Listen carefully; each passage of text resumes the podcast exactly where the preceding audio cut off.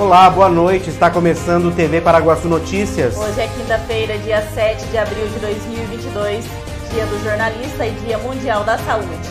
Veja na edição de hoje. Bandeira verde na conta de energia elétrica vai reduzir tarifa em 20%. Trabalho remoto pode ser estendido a estagiários e aprendizes. Ex-prefeita de Paraguaçu Paulista recebe medalha Ruth Cardoso. Pesquisa para as eleições presidenciais aponta Lula 15% à frente de Bolsonaro. Declaração anual do MEI deve ser feita até o fim de maio. Quem não entregar o documento no prazo, que é até dia 31 de maio, corre o risco de ficar com o CNPJ irregular e ainda pagar multas e juros. Dúvidas podem ser esclarecidas aqui no Sebrae de Paraguaçu Paulista. Senadores debatem atendimento médico remoto no Brasil.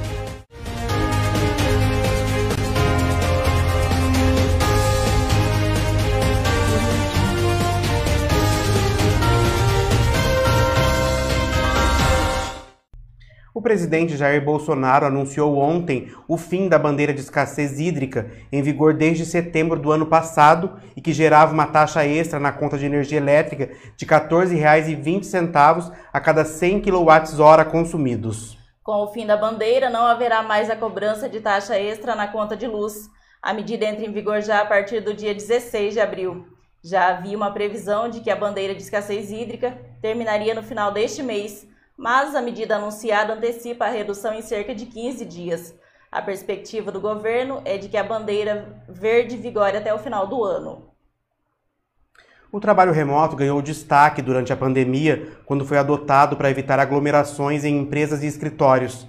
Agora passou a ser uma realidade brasileira e com regras previstas em uma medida provisória do governo federal enquanto você está fazendo. O jornalista Rodrigo Rantum passou a trabalhar em casa desde o início da pandemia. E mesmo com o fim do isolamento, ele continuou com a mesma rotina, que, segundo ele, traz muitas vantagens. Então, eu consigo ter mais tempo para poder praticar exercício, para cuidar da família, porque eu tenho três filhos, então tenho que levar a criança na escola, para fazer toda essa logística, o trabalho em casa realmente fica muito mais fácil governo decidiu modernizar e regularizar esse regime. De acordo com as novas regras, a modalidade do teletrabalho deverá constar expressamente em contrato individual de trabalho. No contrato poderá constar ainda como o empregado deve trabalhar, se por jornada ou por produção, e devem ser assegurados os repousos legais. O empregador poderá alterar o regime de trabalho presencial para o teletrabalho e vice-versa, independentemente da existência de acordos.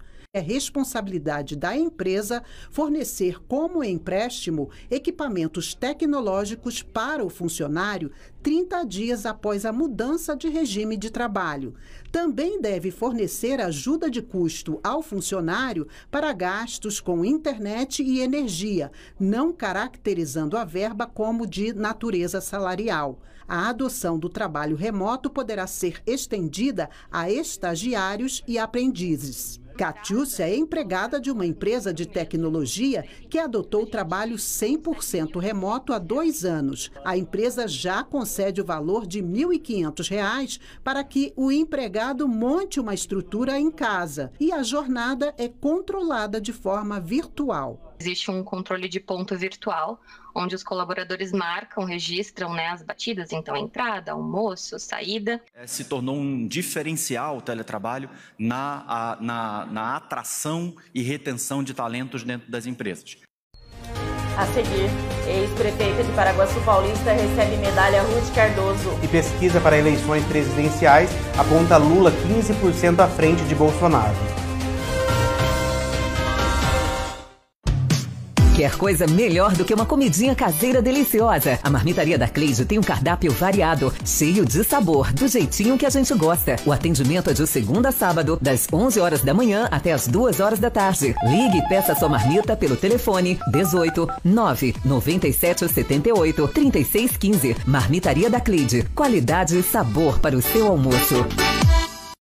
Você valoriza a qualidade do seu sono? Então venha para Anjos Colchões e Sofás em Paraguaçu Paulista. Qualidade e sofisticação em seus produtos com um ótimo custo-benefício. Anjos Colchões e Sofás, perfeita para quem ama comprar bem. Apaixonado por churrasco? Na Casa de Carnes Avenida você encontra uma variedade de carnes e cortes especiais. Temos também linguiças, frango e peças temperadas. Casa de Carnes Avenida, a mais completa de Paraguaçu Paulista, na Avenida Galdino, 1173. Casa de Carnes Avenida.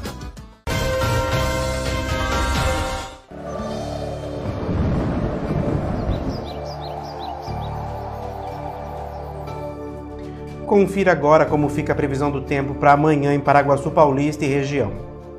A previsão para essa sexta-feira em Paraguaçu Paulista e toda a região é de sol e aumento de nuvens de manhã, com pancadas de chuva à tarde e à noite. Segundo a agência Climatempo, a temperatura em Paraguaçu Paulista fica entre a mínima de 20 e a máxima de 31 graus, e a umidade relativa do ar fica entre 44 e 82%. A sexta-feira na cidade de Assis também deverá ser chuvosa e a temperatura fica entre a mínima de 19 e a máxima de 31 graus e a umidade relativa do ar fica entre 42 e 85%. E a temperatura na cidade de João Ramalho fica entre a mínima de 20 e a máxima de 31 graus e a umidade relativa do ar fica entre 43 e 80%. Uma pesquisa sobre as eleições presidenciais de 2022 divulgada hoje traz no cenário com o maior número de candidatos o ex-presidente Luiz Inácio Lula da Silva, do PT, à frente, com 44% das intenções de voto no primeiro turno, seguido pelo presidente Jair Bolsonaro, do PL, com 29%. Pesquisa Quest Genial para as eleições presidenciais de 2022, divulgada nesta quinta-feira, traz, no cenário com maior número de candidatos, o ex-presidente Luiz Inácio Lula da Silva, PT, à frente, com 44% das intenções de voto no primeiro turno, seguido pelo presidente Jair Bolsonaro, PL, com 29%. Depois aparecem Sérgio Moro, União Brasil, com 6%, Ciro Gomes, PDT, 5%, André Janones, Avante, 3%, João Dória, PSDB e Simone Tebet, MDB, 1%. Além disso, 5% dos entrevistados afirmaram que votariam em branco, nulo ou não iriam votar. Outros 5% se declararam indecisos. O cenário inclui o ex-juiz federal Sérgio Moro, que na semana passada migrou do Podemos para a União Brasil e afirmou ter desistido da pré-candidatura à presidência. Moro, depois, disse que não desistiu de nada, declaração que foi rebatida por uma ala do União Brasil. Esta pesquisa da Quest Genial foi realizada por meio de entrevistas face a face com 2 mil entrevistados entre os dias 1 e 3 de abril, com pessoas de 16 anos ou mais de todas as regiões do país.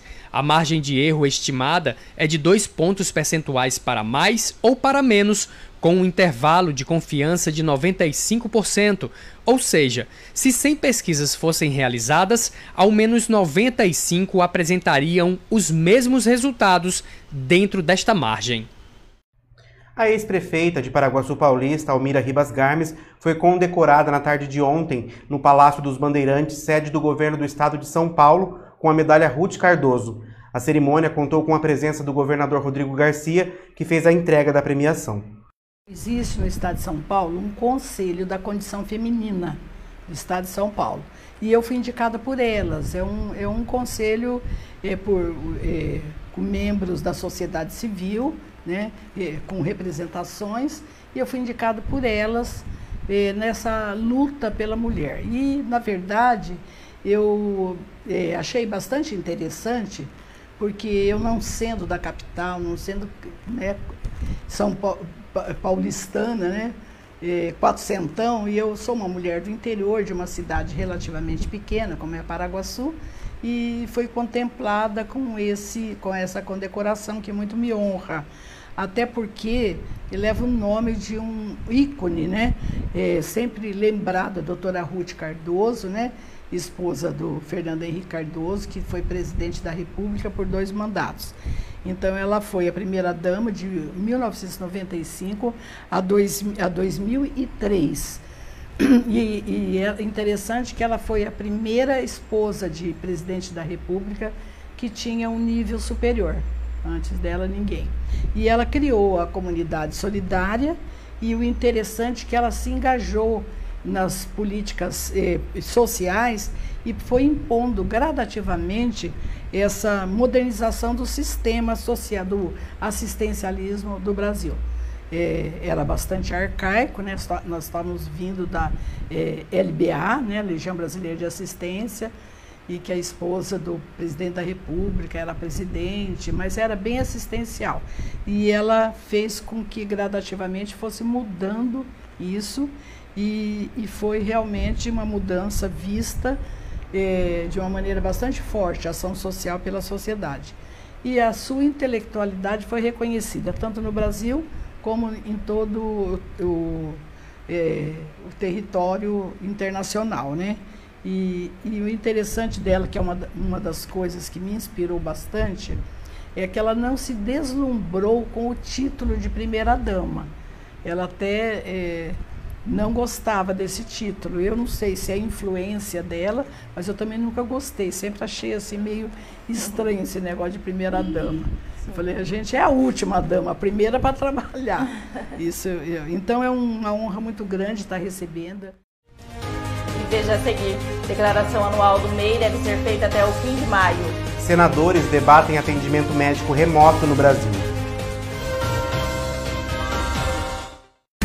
Frutas, verduras e legumes fresquinhos, de qualidade e com aquele precinho especial, você só encontra no Sacolão Camargo, na rua Conceição de Monte Alegre, número 1606, em Paraguaçu Paulista. Além de tudo, no Sacolão Camargo, você encontra a linha de sorvetes e açaí Camargo, para se deliciar e se refrescar. Ligue 3361 7412. Entregamos na sua casa. Sacolão Camargo, rua Conceição de Monte Alegre, número 1606, em frente à Escola Maria. Maria Ângela.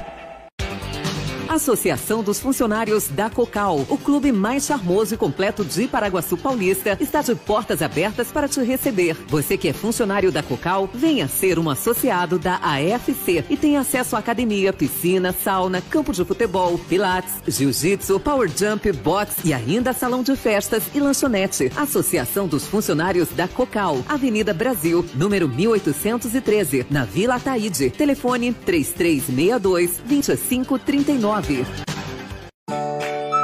Comida com gostinho de mãe? Só no restaurante Terceiro Tempo, em Paraguaçu Paulista. Tempero caseiro especial para o seu almoço. Atendendo de segunda a sábado, com prato feito, comercial e marmitex. Quem tiver cadastro como microempreendedor individual deve fazer a entrega da declaração anual até o, até o fim do mês de maio. O documento é referente ao exercício financeiro de 2021 e deve ser enviado por meio da internet. Veja os detalhes na entrevista com o agente de atendimento do Sebrae, Wilton Ferreira. Então, a declaração é uma das obrigatoriedades do microempreendedor individual, tanto ela quanto o pagamento no dia correto do DAS. Esses são, o, os, são as, as coisas mais importantes que tem um microempreendedor, tem que fazer. É, Wilton, as pessoas precisam declarar até quando essa, esse rendimento?